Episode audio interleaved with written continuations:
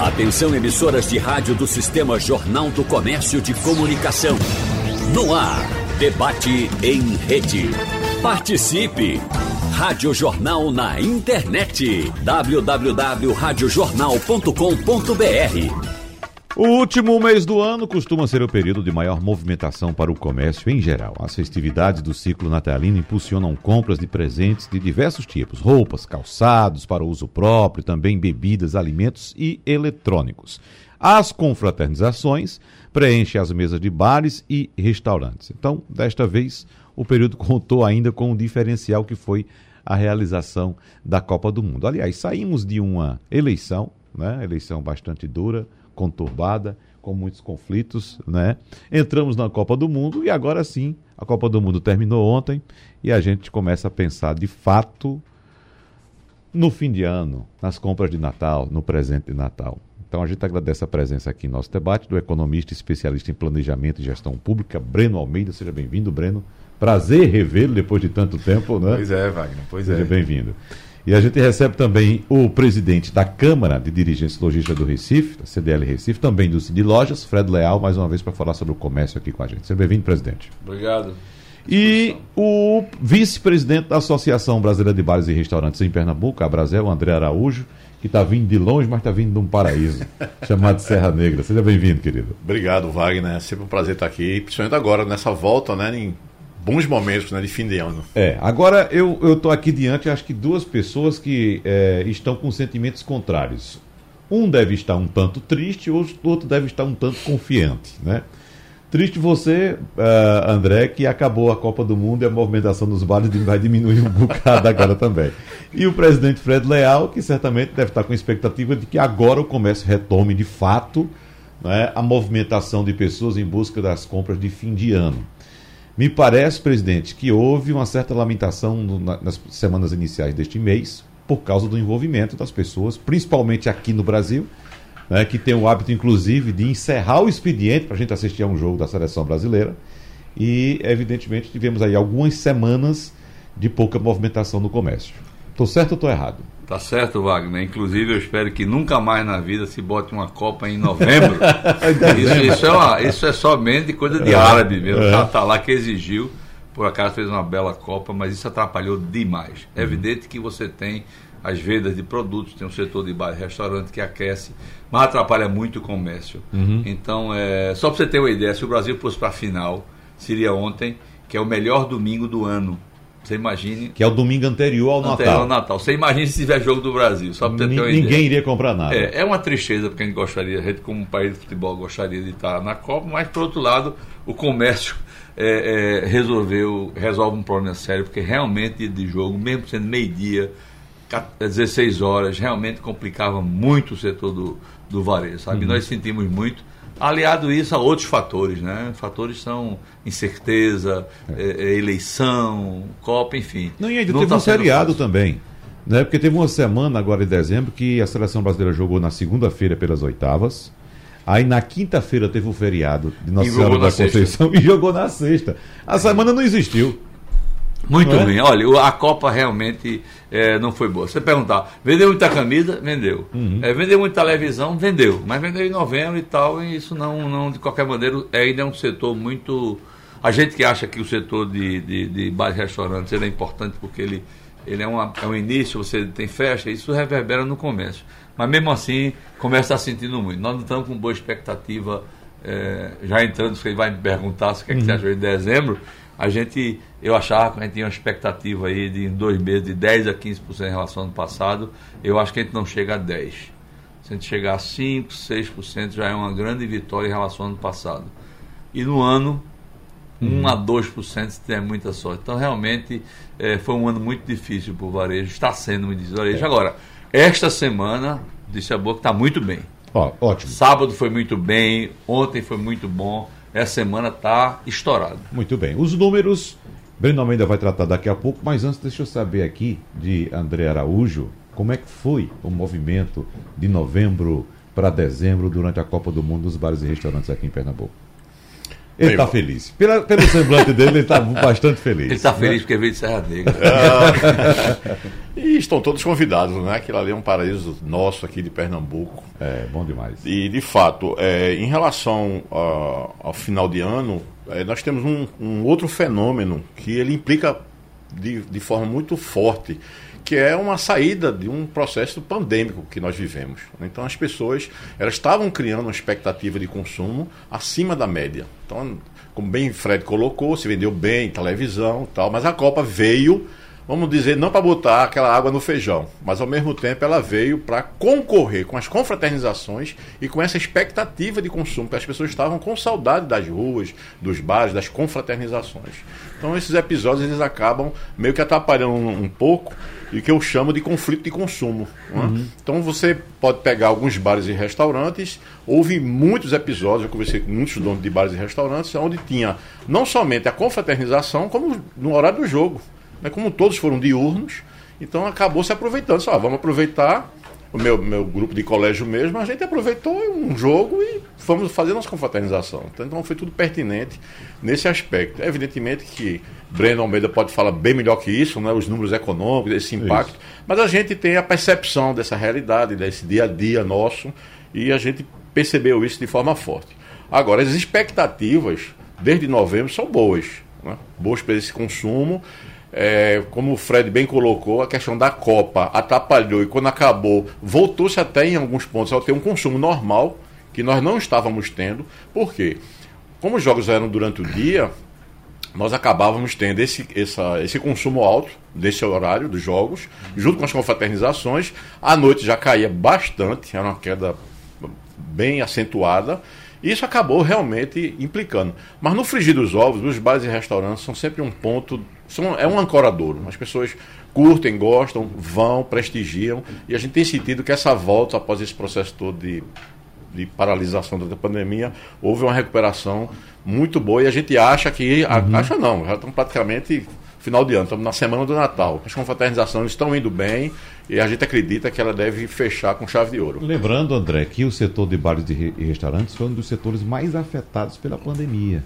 Exatamente. Né? Então acredito que o setor esteja, neste momento agora, ainda tentando se recuperar do processo pandêmico, né? Ficou muita gente aí endividada, a situação ficou É verdade, difícil, porque né? Eh, o, que, é o que é que ocorre? Nós temos que é, fazer o planejamento financeiro em cima de um fluxo de caixa. Então, a gente reserva todas as obrigações fiscais, previdenciárias, é, de fornecedores, de pessoal, enfim, da própria infraestrutura só que a volta e esse faturamento ele não foi suficiente para poder encaixar as parcelas da dívida. Né? Então houve é, muitos que tentaram é, pegar é, a, linhas de crédito e tinha problema de cadastro. É, o, fomos tratados pelo sistema bancário de uma forma é, irregular quando, quando a gente estava vivendo um sistema, um processo de pandemia. Não houve nenhuma não, não se aliviou em nada na, na relação da cobrança disso. Se a gente está vivendo num sistema tão pesado como esse, de restrição, o governo impedindo que nós trabalhássemos em função da pandemia, isso foi um processo mundial. Não estou aqui fazendo nenhuma lua uhum. ao nosso processo interno, isso foi no mundo todo. E você acabou por não ter esse tratamento especial, foram para poucos. Então, assim, o, o setor ele foi muito é, prejudicado, né? Foram bares e restaurantes e os eventos, né? Uhum. Que nós somos como primo, né? Somos, andamos de forma conjugada, um retroalimenta o outro. Mas vamos falar de uma pauta positiva, né? uhum. que é essa recuperação agora, com mais planejamento, com mais pé no chão, com não tanta coisa concorrendo, né? Como a Copa só vem, né, Fred? Daqui a quatro anos só. É. Ah, três anos e meio, viu? Diminuiu. É, três, três e meio. É. Mas antes de entrar na pauta positiva, deixa eu trazer aqui o Breno Almeida para a gente explicar para o nosso ouvinte uh, uma regra básica da economia, né, Breno? Que o dinheiro não dá assim, a árvore não cai do céu. É, ele pode até desaparecer do bolso da gente, mas ele não some. Ou seja, ele troca de mãos. É, a gente percebe que tem um lado aqui do comércio, que evidentemente reclamou muito da queda da movimentação por causa da Copa, mas por causa da Copa, os bares e restaurantes estão celebrando aí o aumento do movimento. Então, ou seja, o dinheiro saiu de um lado e foi para o outro. Agora a pergunta que fica é a seguinte, Breno. O pessoal que ia comprar uma calça, um sapato, um celular, uma televisão nova para casa, uma geladeira, será que gastou dinheiro no bar? Eita. Primeiramente, bom dia. Gastou o dinheiro no bar e não tem mais dinheiro para comprar agora? Primeiramente, bom dia, Wagner, nossa audiência é. na Rádio Jornal. Bom dia, Fred. Bom dia, André. Vejam só. É, primeiramente, eu queria dizer que eu estou aqui entre é, dois líderes de setores que foram bastante afetados pela pandemia, mas que são hoje os responsáveis pelo crescimento da economia brasileira. Uhum. Se a gente for observar o setor de serviços e o varejo, são eles que estão puxando a economia brasileira, enquanto o setor industrial ainda não deu as respostas que a, a economia precisa para um incremento mais substancial e aí todo mundo cresce junto. Mas essa retomada do setor de eventos, essa retomada do setor de bares e restaurantes e a retomada do varejo, na medida que medidas sanitárias foram flexibilizadas, as pessoas puderam, puderam voltar às ruas, isso garantiu que a gente pudesse estar hoje, né, nesse momento, dezembro de 22, com muitas brasileiras e muitos brasileiros podendo comprar a televisão, a geladeira, uhum. comprar mais um par de sapato, mais uma calça. Mas o que é que a gente precisa é, considerar nessa observação? A gente vem de um movimento, Wagner, em que os novos salários, evidente que a pandemia ela gerou, abriu, é, ela desfez postos de trabalho. As pessoas foram desligadas dos seus postos de trabalho. E na medida que, que a economia foi retomando, esses novos postos foram sendo criados. Com detalhe, os novos postos foram sendo criados com salários menores. Né? E por conta de toda essa situação de restrição, as pessoas foram se recolocando no mercado de trabalho com a renda menor. Acontece também que, paralelamente a isso, a gente viveu um ambiente de pressão inflacionária, por vários fatores. Né? A inflação de alimentos pesou bastante. Né? As últimas sondagens do IBGE, por exemplo, vinham dizendo, e aí a gente afeta, fala aqui sobre a, a, a seara do pessoal da Brasil. Comer fora de casa ficou mais caro, mas por que ficou mais caro? Porque determinados serviços, determinadas margens foram reconfiguradas para isso que, que, foi, que foi falado os empresários, os empresários passaram a se reorganizar porque a pandemia gerou um, um hiato de, de, de, fluxo de caixa muito grande. Uhum. Então era necessário nesse processo de retomada que as coisas fossem, fossem sendo, sendo feitas com muito, é, é, com, com, muito mais, de forma muito mais conservadora. Eu trago para vocês uma informação de quem, de quem trabalha com o mercado financeiro na boca da pandemia, muitos empresários estavam operando no limite da sua sobrevivência. Uhum. Muitos deles vendendo o almoço para pagar a janta, literalmente. É, é. E quando a pandemia veio, ela rompeu com esse ciclo de fluxo de caixa absurdo. Com uma, uma dinâmica bastante cruel. Então, tudo isso afeta na formação dos níveis de emprego, na disposição em pagar salário e, naturalmente, na composição da renda, porque é renda que faz com que o sujeito vá para a loja, tenha perspectiva de crédito, porque ele não vai comprar um par de sapato é, é, à vista, ele vai comprar parcelado, não vai comprar televisão à vista, vai comprar parcelado. Então, ele precisa de crédito. E, para quem, e crédito você dá para quem tem renda, e análise de crédito você dá para quem tem uma renda razoável, que tem uma renda menor, vai ter uma análise de crédito menor. O limite do cartão vai ser pequeno, não vai dar para comprar televisão. Vai dar para comprar só um par de sapato. Vai dar para comprar um par de sapato e uma calça. Uhum. Vai ficar faltando presente de alguém. Então, o que a gente vivencia hoje é o seguinte: é um processo de retomada econômica, evidentemente, numa velocidade que não é a velocidade desejável. Isso precisa acelerar. E para acelerar, uma palavra, ela é a palavra de ordem, é confiança. Sinais têm que ser emitidos por parte do governo que entra para que a sociedade possa confiar e aí se dispor a investir. Por exemplo, a gente tem que pensar no restaurante que opera hoje com 5 meses, operar com 10 no ano que vem, operar com 15. Ele só vai fazer isso com confiança, com a perspectiva de que mais pessoas vão se empregar, que mais pessoas vão, vão ter né, meios para poder entrar no mercado. É isso. Uhum. Acho que no final das contas a gente precisa criar um ambiente de negócio, melhorar esse ambiente para que mais pessoas possam entrar e consumir. Presidente Fred Leal, essa questão do ambiente que o economista Breno Almeida falou aqui, é percebida também de imediato assim pelo lojista, pelo empresário, pelo empreendedor? Ou ele aguarda de fato aumentar a procura, a movimentação? É, aí é que ele começa a planejar com mais, uh, digamos assim, um pensamento mais positivo para diante? É, eu diria, Vi Wagner, e, e, concordo aí com praticamente tudo que o, o Breno falou. É, nós, a economia e empresário vive de expectativa, né? Quando você tem uma boa expectativa, você vai e investe. Se você não tem, você recua. Teve uma série de fatores que estão deixando esse, esse ano complicado. Ele falou, perda de renda, realmente os custos aumentaram muito, água, luz, os custos de alimentação aumentaram demais, mesmo com essa inflação aí baixa, mas quem compra no supermercado vê que a inflação não teve nada a ver, ela continua alta, a alimentação subiu muito. Inadimplência alta por causa dos juros, inadimplência muito alta, fora do padrão, isso faz que a pessoa se segure. E essa indefinição econômica, é, como bem falou o Breno, o empresário precisa saber qual é a linha que o governo novo vai tomar? Quer dizer, para onde é que ele vai? Quer dizer, para onde é ele... E os sinais não têm sido assim muito atimadores. Quando ele está uhum. dizendo, olha, eu agora estatal, agora é liberado, é, e uma série de outras coisas que a gente está no aguardo ainda, tendo esperança que realmente se define. Então tudo isso faz com que o empresário, que seja lojista, que seja de, enfim, qualquer setor, industrial nem se fala, Breno falou bem, indústria é um negócio de planejamento a, a médio e longo prazo o varejo de serviço, não, ele é muito mais curto o prazo de, de virada. Então, é, ele se segura. É essa é a definição que está fazendo com que o empresário e o consumidor fique segure um pouco, tanto nesse ano como nesse, no próximo trimestre. O presidente está esperando. Uhum. O, o, economista Breno Almeida tocou num ponto, para mim, fundamental, que é a questão do crédito, de fato. Não é? Ah, o comércio ele se aquece quando há muito crédito, Com porque né, a, a, venda parcelada me parece, eu acho que é a maior parte do, do da negociação. Muito, e o cartão de crédito, né? Cartão de crédito. Mas me diga uma coisa, só por curiosidade, aquela questão do crediário, parece, me parece que houve um setor do comércio tentando voltar com aquele tipo de venda no carnezinho, como se fazia antigamente. Olha, tem um setor que nunca saiu disso, que é a impressão de sapato. Sapo, do crediário, no carnê. Todos eles com é sapato. Eletrodoméstico, por exemplo, não existe mais é. O setor de eletrodoméstico, de imóveis pesados, essas coisas, é tudo cartão de crédito. Tudo no cartão. Tudo no cartão. Você uhum. vai no cartão muito mais rápido.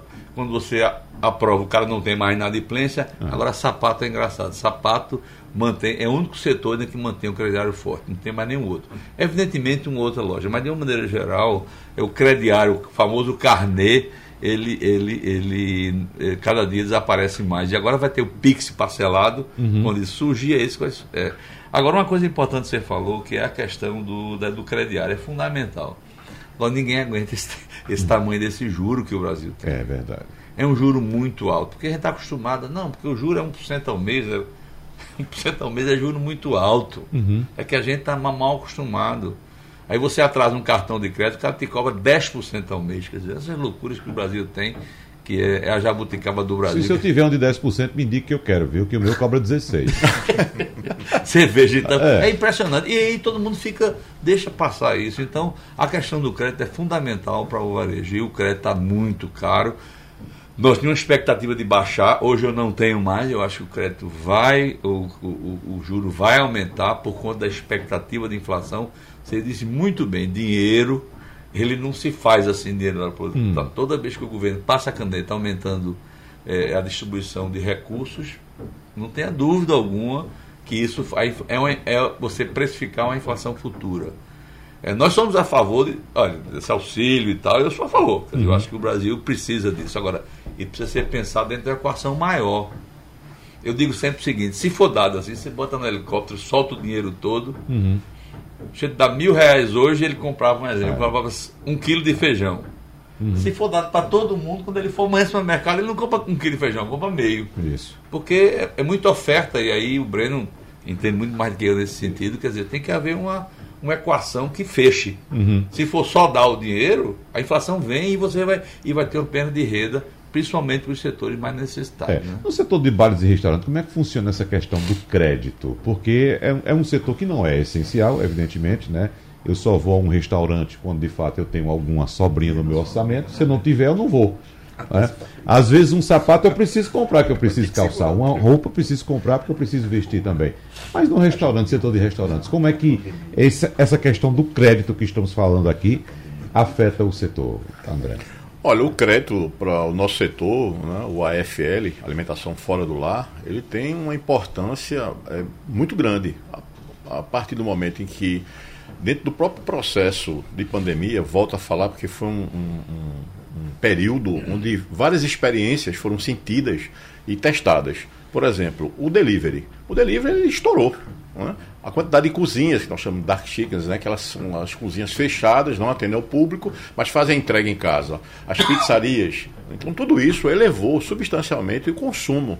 E tal qual qualquer outro setor da economia, ele tem essa sua, seu momento de punjança. Né? Então, assim, os deliveries em si, a gente teve uma restrição muito grande para o atendimento ao público no salão, mas ao mesmo tempo abriu uma janela que não é suficiente para sustentar todo esse setor, porque é um setor, ele é muito pulverizado. Uhum. Então você tem todo tipo de alimentação, desde a lanchonetes, bares, restaurantes, empórios, lojas de conveniência e por aí vai. Hoje você vai na padaria, você parece estar dentro de uma cafeteria de luxo. Né? Então está havendo uma mudança no, na plataforma de consumo, onde isso, o crédito, ele claro que ele entra. Então hoje a gente recebe um percentual bastante elevado de pagamento de consumo com o cartão de crédito, porque as uhum. pessoas podem rolar até mais às vezes que o débito. Uhum. No setor de bares e restaurantes, eu perguntei ao que o presidente Fred Leal a respeito do crediário, do carnezinho, ainda tem. Eu acredito que lá em Serra Negra deve ter. né? Aquela cadernetazinha que fica na gaveta lá do bodegueiro, para anotar aqui.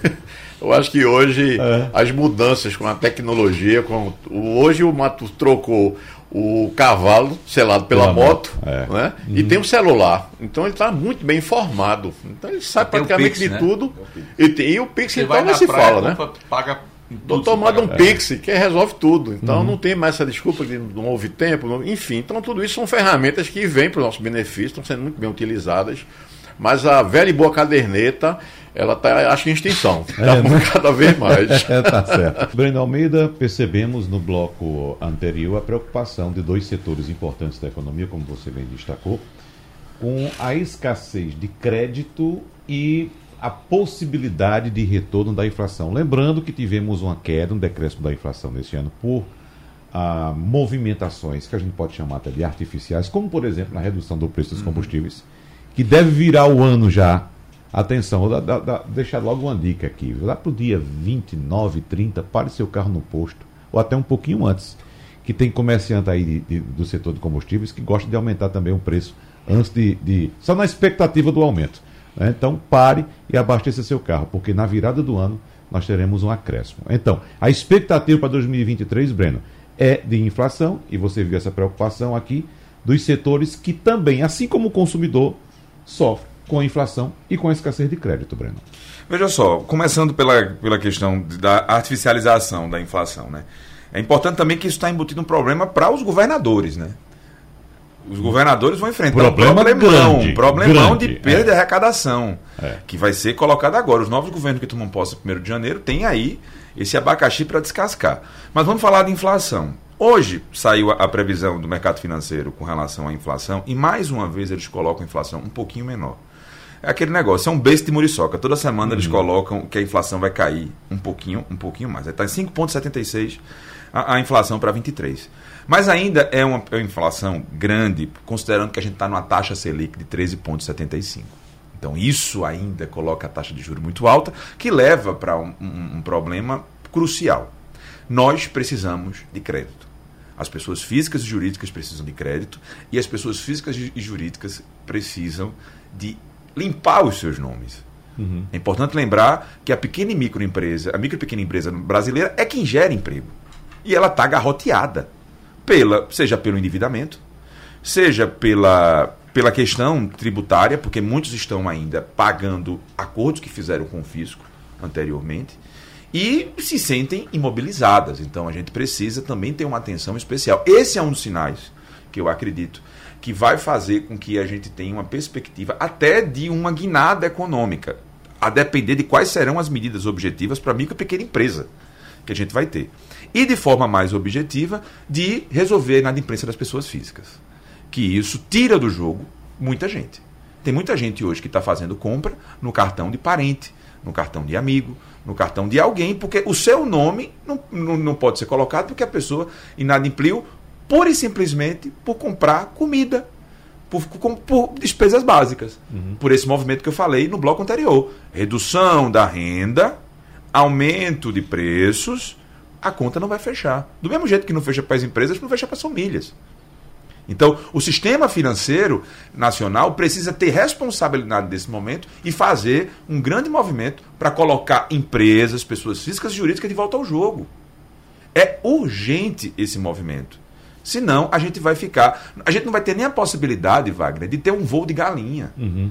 Porque a gente está a gente tá torando os pés da pobre. Uhum. E nem isso ela pode fazer. Então, seja, nossa economia ela está imobilizada, não apenas, está imobilizada faltando o mais importante é sangue, é dinheiro correr. Não corre dinheiro por conta desses fatores que a gente está levantando aqui. É.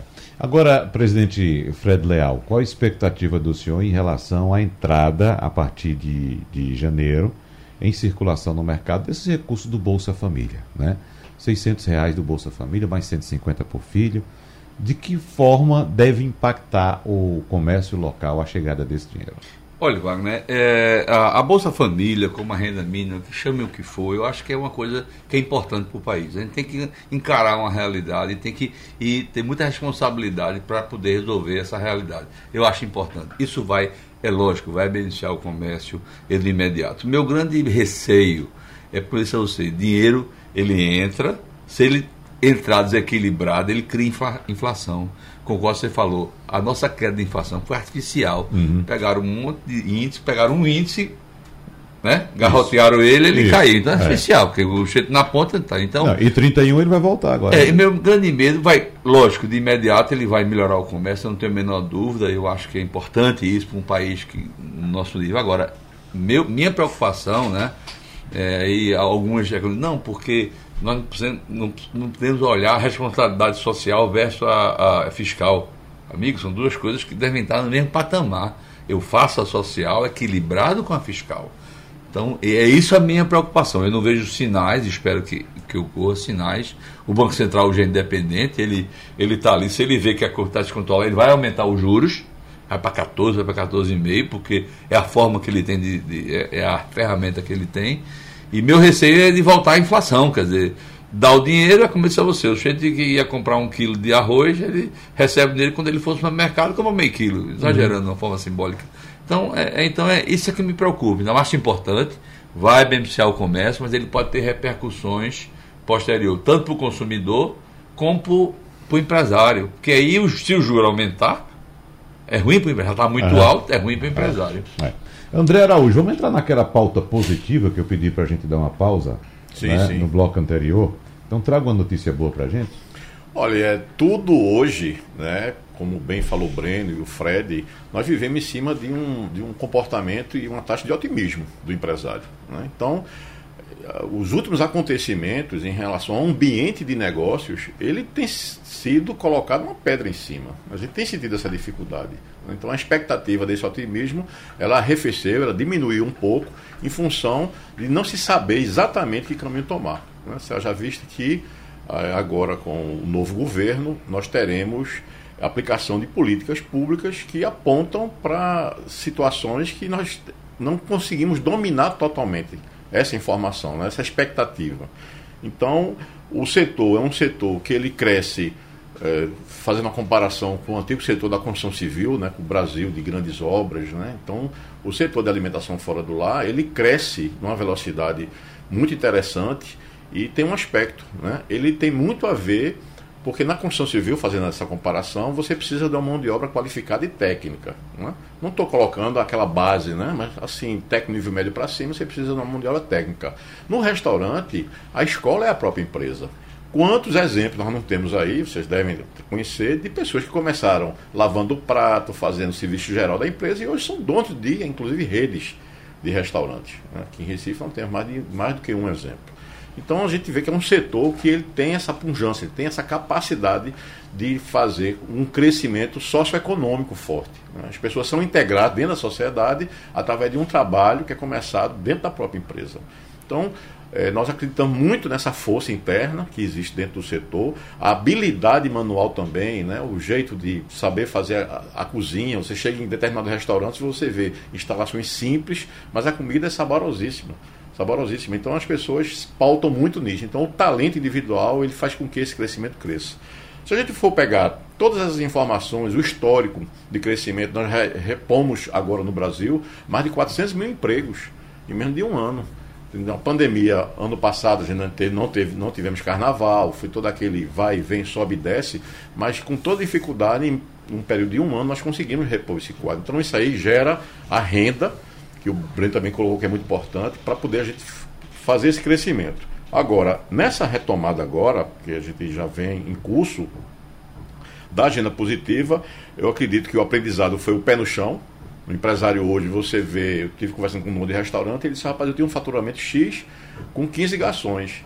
Com a volta da pandemia, coloquei 10, ficou no mesmo número, faturamento, repondo a inflação, e eu vi que eu não precisei, o que faltava era aquela produtividade que a gente sempre, sempre sente falta. Aumentou né? a produtividade. Aumentou a produtividade. Uhum. Então, esse é um ponto importante. O conservadorismo e o pé no chão, eles parecem que vão ser mantidos, principalmente agora nessa expectativa de pré-governo, né? A gente vai aguardar mais um pouco. E essa retomada, ela, ela vai se dar exatamente dentro desses, desde, apesar da inflação, dos insumos altos, ela vai se dar dentro dessa linha. Então a gente acredita, a expectativa é, prática com os donos de base de restaurantes agora durante essa confraternização é boa, tirando aqueles episódios da Copa, da saída, mas enfim, uma coisa vai ajustando a outra e como você bem colocou, o dinheiro vai para um lado, vai para o outro, Isso. mas aqui sempre fica aqui entre o setor de serviços e o comércio, o varejo. Né? Uhum. Qual é o maior entrave do setor hoje? A gente citou aqui as questões econômicas, questões fiscais e questão de crédito, mas você citou também a questão da mão de obra.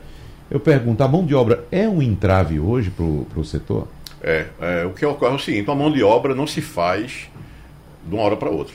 Então, se para você hoje abrir uma empresa, um dos grandes entraves é você, no RH, você conseguir colocar bons currículos, né? pegar gente com experiência, com tranquilidade. Porque você, quando vai administrar um restaurante, não é só questão de você vender comida. Vender comida é o um negócio. Agora, isso é feito por gente por gente qualificada, por gente preparada, por gente que sabe receber. Você às vezes tem um profissional que ele tem uma habilidade muito grande, né? no preparo do alimento, mas ele não sabe liderar uma equipe ou tem dificuldade de relacionamento. Então isso atrapalha também. Então você precisa ser meu psicólogo dentro da empresa para poder gerir todo esse tipo de conflito. E com certeza a mão de obra hoje, principalmente porque durante a pandemia, o bom profissional, aquele que se destacava, o sujeito que tinha um nível né, de entendimento da, da, vida profissional como um todo, ele acabou indo fazer um outro tipo de negócio. Eu tive gerentes que saíram para fazer corretagem, outro montou um próprio negócio no interior, fazendo entregas, né?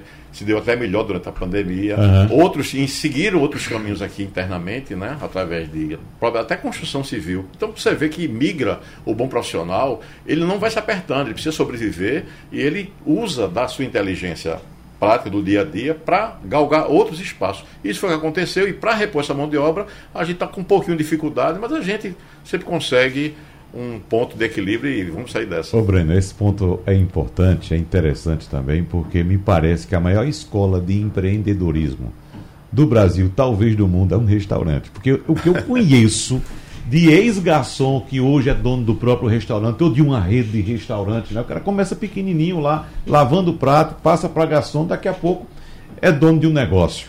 Né? Mas para ser dono do negócio, não basta somente querer botar o um negócio, tem que saber empreender também e administrar o negócio, né, velho? É saber empreender e saber aonde é que você vai avançar, em que seara você vai avançar. É importante lembrar que em determinados locais você inicia sua carreira como como um garçom, como um auxiliar de serviço geral, num restaurante numa determinada região, mas você entende muitas vezes que você vai conseguir abrir seu bar, sua lanchonete, seu restaurante num outro local que não seja aquele. Por entender também a, a, a especificidade do, do, território. Isso faz toda a diferença. Isso é essencial para você construir o um negócio, né? para você dimensionar o negócio. A gente acontece muitas vezes locais que uma filial de um determinado restaurante funciona e tem um faturamento numa região diferente na outra, pelas características do público. Então, eu acredito que essa expertise que muitos desenvolvem também se dá pelo conhecimento prático, empírico do território. Ele sabe, ele conhece a clientela, ele, ele tem a sensibilidade da clientela. Ele sabe que se. E isso é, é, é algo que, que, é, que, chama muito a atenção. Isso são, são elementos que são cruciais na percepção do negócio. Isso é, isso é pura economia. Uhum. Isso é puro estudo, isso é pura microeconomia. É, mas deixa eu ser justo também, que me parece que no setor do comércio também tem muito esse movimento, né? Do vendedor que se transforma em empreendedor, ah, né? É, muito... Apesar de que eu vou dizer uma coisa você, viu, Wagner? Uhum. Cheio para montar um restaurante tem uma entrega de vida, porque é, né? é muito maior do que qualquer outra coisa. Eu fico impressionado, porque é, o cheio trabalha de 5 horas da manhã às 5 horas da manhã. Ele não, não para. Não para. É, porque ele compra, ele vai, é, tudo, né? é, é realmente resiliência. É interessante, porque o comércio ainda tem um feriado, né? O tem, restaurante, quando tem um feriado, é que tem que trabalhar mesmo. Ou ele aproveita aquele é, momento. Restaurante, se ele não tiver em cima, levam tudo, né? Então, Exatamente. mas enfim. Uhum. É, mas é verdade, eu acho que essa questão do empreendedorismo, mesmo não tendo uma uma, um apoio do governo explícito. O governo fala, fala, fala, mas tem que ser efetivo, tem que dar dinheiro. Vá um pequeno empresário pegar dinheiro no Banco do Nordeste, na, no BNDES, para ver o que é que ele sofre. Uhum. Quando esses bancos deviam financiar o pequeno. Tem risco? Tem, mas é o pequeno que leva. 95% das empresas do Brasil são pequenas, micro, pequenas e médias. É por aí que vai. E o uhum. setor nosso de, de serviços e varejo é que mais emprega mão de obra. Então tem que ser por aí. Agora tem que ser uma coisa mais efetiva, sabe? Tipo o seguinte, olha, abre tua empresa e passa dois anos sem pagar nada. Mas uhum. abre tua empresa. Depois daqui a dois anos ele vai resolver. Eu sei que é uma coisa assim meio, meio simbólica, mas uhum. eu quero dizer o seguinte, tem que incentivar o empreendedor.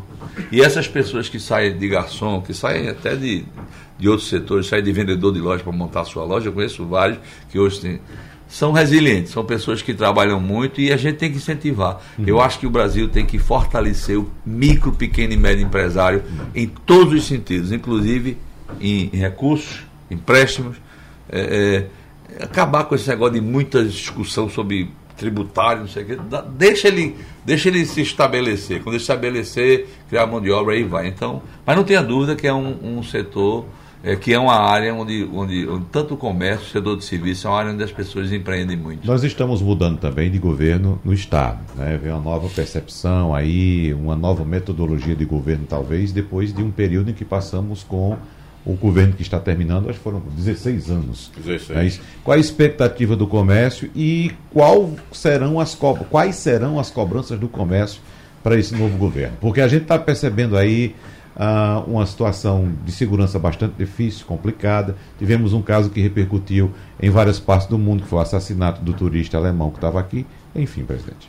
Olha, é, você só tem uma hora de programa, porque se, se tiver mais. Agora eu tenho só 19 minutos. Olha, é. Nós fizemos, inclusive, uma regra. Tem vários setores. Agora, o que a gente está sentindo é o seguinte: a gente hoje não sabe nem quem é o secretariado. Uhum. O secretariado deveria definir muito a linha que ela vai tomar. A linha de atuação. De atuação. Então é. nós estamos.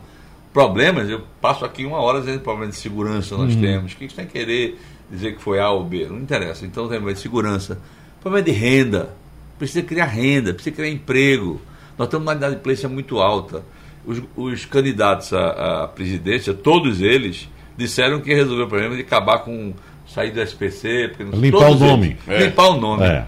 Você está com o nome sujo, o que é que você faz? Vou esperar, né? É, exatamente. Me diga, não é coisa lógica? É. Então nós temos hoje uma inadimplência que passa de 35%, é muito alta. Então, como é que você vai resolver isso? O Breno fala, criando renda. Criando renda, criando que. Então, então, a gente espera que o governo crie renda, que oportunidade de emprego. A área de segurança é crucial diminuir o tamanho do Estado. Uhum. O Estado que é uma lenga, mas precisa diminuir o Estado, precisa dar prioridade, precisa incentivar. Nós só queremos riqueza com empresário, com pessoas que arriscam. Então a gente espera que o governo, dentre outras várias, é, uma das. Pensa no centro do Recife, que a gente fala sempre do centro do Recife. Eu quero saber o seguinte, por que tem que. Por que não traz todas as, as autarquias, secretarias para o centro do Recife? Tem imóvel à vontade. Uma das coisas que a gente está solicitando. E aí vai, tem na questão da, da mobilidade, liberar o domingo para o centro do Recife, meia passagem que já teve. Uhum. Então, tem várias, evidentemente, que eu não vou falar aqui todas, é.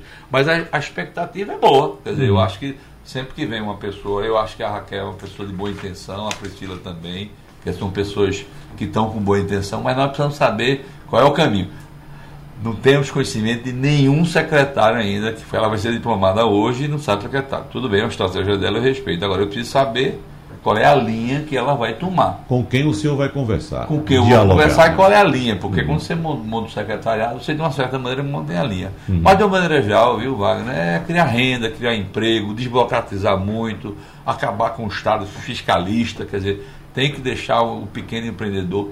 Agora mesmo o Congresso a nível federal diminu, aumentou a, a, do micro e pequeno empresário, né, aumentou a, o teto, né? Mas precisa agora estadualmente também resolver isso, não sei se já foi resolvido. Enfim, tem várias coisas, a gente precisa de um, de um deixar um pouco mais livre o empresário, atuar na, na Ela diz que vai atuar muito na parte de, de pessoas necessitadas, concordando plenamente, pessoas de situação de rua, social, ela tem que investir nisso, porque isso de uma certa forma, a gente precisa entender que de uma certa forma se rebate posteriormente no comércio, além de ser um aspecto social importante. Tudo isso está na expectativa, mas nós, nós estamos, temos uma boa, é, temos uma boa interlocução com Raquel, ela teve duas vezes antes de ser candidata, teve lá no CDL, conversamos, ela e Priscila, a gente tem uma boa expectativa, mas a gente precisa saber exatamente, com, você falou com quem conversar e qual é a linha, uhum. mas nós estamos esperançosos, mesmo com as dificuldades, eu acho que a mudança é importante. Né? Agora, André Araújo, eu citei aqui um episódio uh, do turismo, e a gente sabe que o setor de bares e restaurantes é muito ligado ao, ao, ao turismo, né? e é um, um, episódio, evidentemente, que mancha a imagem de Pernambuco no, no, no setor de turismo, mas assim, no setor de bares e restaurantes, essa questão da segurança também é fundamental aqui na região metropolitana, porque a gente sabe muito bem que o turista que chega hoje, às vezes, se vou para Recife, não, não vai para Recife, vem para Porto de Galinhas. Chega no aeroporto, já pega um carro direto para Porto de Galinhas, nem passa aqui pelo Recife, André. Olha, essa questão da segurança é um tema, é, fazendo um trocadilho, né, que cria muita expectativa em cima dos processos de operações de lojas, né? seja loja de rua, shopping já tem uma tendência mais forte de protecionista, mas enfim, o que ocorre é, de uma forma muito acentuada, muito forte, é que é, é preciso haver um diálogo maior da classe produtiva, né, do setor empresarial com o governo, porque sempre vão existir empresários, empreendedores e governo. O que é, destoa de um para o outro é esse nível de conversação. Né? Então, partindo desse pressuposto, a gente tem que entender que há de se ter mais um pouco de mais ouvidos do que boca. Né? A gente não consegue, às vezes, tentar passar um sentimento de experiência. E a experiência vale por tudo. É, se nós pegarmos, por exemplo, é, pegarmos, por exemplo, a situação da segurança, a Brasil Nacional nós temos um projeto né, que ele contempla a questão da segurança pública através de um item que, que ele é relativamente simples, que é a iluminação. Nós tra trabalhamos a coisa da iluminação, dos ambientes iluminados, bem iluminados, não ermos, né, para se fazer um ambiente mais seguro.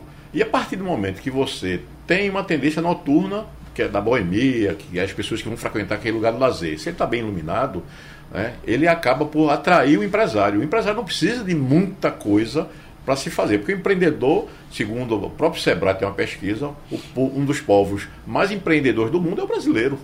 Então nós sabemos da força e da grana que nosso povo tem para poder se voltar para o empreendedorismo. Então uhum. basta dar aquele pequeno toque. Então é, são medidas relativamente simples, onde a ocupação de calçadas, nós conseguimos um grande trunfo durante a prefeitura, durante a pandemia com a prefeitura do atual prefeito João Campos, quando foi liberado para compensar os 50% que nós não tínhamos dentro dos restaurantes, nós negociamos as beiras de calçada, os logradores que não tinham movimento à noite, as praças em frente aos estabelecimentos. Desde que haja o compromisso do empresário zelar para aquele ambiente, mantê-lo limpo, etc. Então, são medidas que facilitam muito a vida do empresário quando a gente tem esse, essa sinergia, né? essa, ah. esse ir e vir, essa, essa mão dupla. Te trazendo a informação aqui, Breno Almeida, de que o, a Confederação Nacional do Comércio de Bens, Serviços e Turismo, a CNC, reviu para baixo a previsão para o aumento de vendas de Natal deste ano. Então, a estimativa da entidade, que era de 2,1%, foi reduzida para 1,2%, quase um ponto percentual é muita coisa, é uma redução de quase 50%, né? Foi de 2,1 para 1,2. Agora, esta, apesar de tudo, vai ser a primeira alta real nas vendas desde o início da pandemia, mas o volume vai ficar ainda abaixo do registrado em 2019. É, esse volume menor, ele se justifica pelo que a gente veio falando ao longo do debate. Inadimplência, né? A renda média das famílias, ela reduziu. E num momento como esse, em que pese a gente ter ao longo do ano é, a, a antecipação do FGTS, dentre outras, outras questões, as pessoas procuraram fazer isso para limpar o nome, para se organizar, pagar outras contas e poder comprar alguma coisa. Eu falei em outra ocasião que é importante comprar. Comprar é fundamental para que a economia possa rodar. Ainda que você compre menos, mas é importante a gente ter esse 1.2, porque esse 1.2 ele dá ali, não deixa a chama, deixa a chama acesa para que a gente possa janeiro é um mês geralmente complicado, porque muitas famílias têm despesas com, com IPVA, IPTU, material escolar, etc. Mas você tem aí uma perspectiva de que está encerrando o ano, encerrando o ano com uma geração de emprego, empregos temporários estão sendo gerados, você tem vendas, você tem. Então, assim, a gente pode dizer que, a despeito de toda a tragédia sanitária e econômica que foi a pandemia, é, acredito que o espírito empreendedor do brasileiro e a criatividade em utilizar as soluções que foram apresentadas pelos governos na pandemia, a gente está conseguindo passar. Uhum. Poderia ter sido mais eficiente?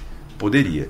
E aí eu quero retomar um ponto, quando a gente falou do tamanho do Estado, é, a gente precisa meditar sempre sobre para onde é que o Estado, em que, para que lado o Estado vai ficar maior. Porque se a gente garante renda mínima para a população, isso tem uma leitura. E se a gente também é, oferece crédito a juro subsidiado, a gente também, o Estado também está presente. Então, é o Estado que assume riscos. Então, o que a gente precisa cobrar de forma bastante contundente é o seguinte: que o Estado brasileiro assuma mais riscos para que a população, para que os setores produtivos possam avançar. Não adianta a gente ficar também é, é, colocar âncora no fiscalismo e não garantir que o Estado possa assumir riscos para o pequeno e médio empreendedor. Porque a gente, por exemplo, tem hoje no Brasil juros subsidiados para a produção agrícola. A gente tem tarifa zerada de exportação para a produção agrícola. Com todo o respeito, entendendo quão estratégica é a produção, a produção agrícola no brasileira, uhum. agropecuária. Mas nós temos setor de serviço, nós temos os setores industriais, nós temos setores estratégicos que geram emprego no meio urbano, que precisam também de ajuda. Então, o que a gente precisa nesse momento é dimensionar o tamanho do Estado para equalizar determinados movimentos que hoje são levados a cabo pelo governo. Presidente Fred Leal, qual foi o nível de contratação de empregos temporários esse ano no comércio? A gente sempre anunciava aqui as empresas bem mais baixo que o ano passado. Foi mais baixo, né? Eu percebi de baixo. fato uma redução bastante Muito significativa. Muito mais baixo, quase metade, porque justamente teve esse negócio da Copa, essa indefinição, a Black Friday não desvirtuaram totalmente a promoção, não foi boa. E aí entra a Copa, quer dizer, o pessoal segurou e aí vai estar contratando em cima. Mas foi bem abaixo é, é, do ano passado. A, a, Black Friday não deveria mudar de época, não, porque muito em cima Nós tentamos isso assim. na identidade. Por que não puxa a Black Friday para outubro? A Black Friday Ou é um erro estratégico. É, é, o Brasil copia as coisas, tudo errado. A Black Friday não tem sentido. Como é que eu vou vender uma televisão com margem baixa, preço baixo em 30 de novembro, uhum. quando na outra semana começa o Natal, onde o sentido de consumo é muito maior. Não tem sentido a Black Friday ser estudada, até porque não é mais Black Friday, né? O pessoal começa a Black Friday em outubro. Virou, quer dizer, divirtuou. E esse ano foi impactado tremendamente, viu? Não foi boa. Precisa repensar. Nos Estados Unidos ela tem uma linha uhum. bem específica. É é antes do, do de ação de graças, é uma coisa. Aqui desvirtuaram tudo e aí estamos pagando preço por isso. Aí o, precisa repensar. O caminho da Copa é o seguinte: os Estados Unidos lançam alguma ideia, presidente, aí São Paulo copia de imediato. Aí aqui vai e copia São Paulo. Né? E segue a mesma linha. É, a gente precisa, é. adequar. Eu acho que as boas ideias precisam ser copiadas, só que ela é. precisa ser adaptada à realidade, à local, realidade né? nossa. Né? Não tem sentido você. Eu volto a dizer, a Black Friday mal colocado eu não sou contra a Black Friday, porque a Black Friday é mais um ponto de incentivo. Agora precisa ser reposicionada. A nível, inclusive, de, eu tenho pessoas, empresários do setor do eletrodoméstico, que dizem, olha, eu tenho que vender uma televisão bem barato, um exemplo, dia, na, na sexta-feira de novembro, quando eu posso segurar e vender no Natal. Só que o pessoal compra antes e não compra no Natal. Não compra no Natal. Exatamente. É, quer dizer, então não tem sentido isso, que o sentido da Black Friday a nível é, americano é outro, limpar o estoque, e é um dia, e assim por diante, entendeu? Uhum. Mas é, enfim, mas a gente está tamo animado, viu? Ótimo. Essa semana, viu? Tamo animado. É, eu, eu, tive informações de vir para cá. O, o, é, o, o, o, sábado foi muito bom. O domingo foi. Essa semana está sendo muito boa. O centro está lotado. Tive informações hoje, quando, uhum. antes de vir para cá, o centro está lotado é um, de gente. Os shoppings também. Então nós temos boa perspectiva para essa semana. Se a gente vai conseguir no mês como um todo vender mais eu acho que eu ainda tenho esperança que a gente venda aí em torno de 5%. A nossa expectativa era maior. Uhum. Mas eu tenho esperança que a gente chegue aos 5% em relação ao ano passado. Que, se você está inflação no meio, né, Breno? Aí já é outra complicação. É. Mas eu estou otimista que essa semana vai ser muito boa. Ô, André, para a gente fechar, e o setor de bares e restaurantes? o pico de vendas já passou agora durante a Copa ou no final do ano continua? Eu acho que continua. Uhum. Né? Nós tivemos uma expectativa maior né, em relação a, a esse período, né, que foi dividido com a Copa. Né, ela veio num momento onde a confraternização também é tradicionalíssima, né? Então as pessoas saem realmente para confraternizar, houve essa junção. Melhor que dizer que até com o final da Copa, muita gente até se sentiu aliviado, alguns donos de bares e restaurantes, porque ele tinha um movimento focado durante o dia, quando chegava à noite despencava completamente. Então, quer dizer, a balança era muito desigual. Eu acredito que pela, pela expectativa, pela ânsia e pela denominação que a gente coloca né, de haver a confraternização, que as pessoas uhum. adoram, eu acho que a gente vai sim, vai dar um saldo positivo. A gente deve ter um incremento aí com essas confraternizações em torno de 20% né, sobre faturamento, que é um número é, que o estímulo até comportado, né, que poderia ser até um pouco mais, né, se a gente for é, considerar os nichos, né? Juntando esse, todos esses nichos e essas consequências, esses cruzamentos econômicos que existem, eu acho que assim a expectativa é positiva. Muito bem. Então, um recado que fica para você que nos escuta aqui é o seguinte: siga as orientações de Breno Almeida, faça suas contas, passe na loja de Fred Leal, compre um sapato uma camisa e uma calça nova e reúne os amigos para o restaurante de André. Só lembrar. Não é isso? Então, é, muito deixa. obrigado. Ouvindo a Rádio Jornal. Claro, claro, é sempre ouvindo. Bruno, muito obrigado a participação aqui mais uma vez de André Araújo, que é vice-presidente da Brasil em Pernambuco. Fred Leal, que é presidente da CDL Recife e também do Cindy Lojas, e o economista especialista em planejamento e gestão pública, Breno Almeida. Muito obrigado pela presença de vocês, boas festas, boas vendas e que a gente tenha um 2023 muito bom, muito positivo. Muito obrigado. Obrigado, obrigado. Um abraço, tchau, tchau. Sugestão ou comentário sobre o programa que você acaba de ouvir, envie para o nosso WhatsApp 99147 8520.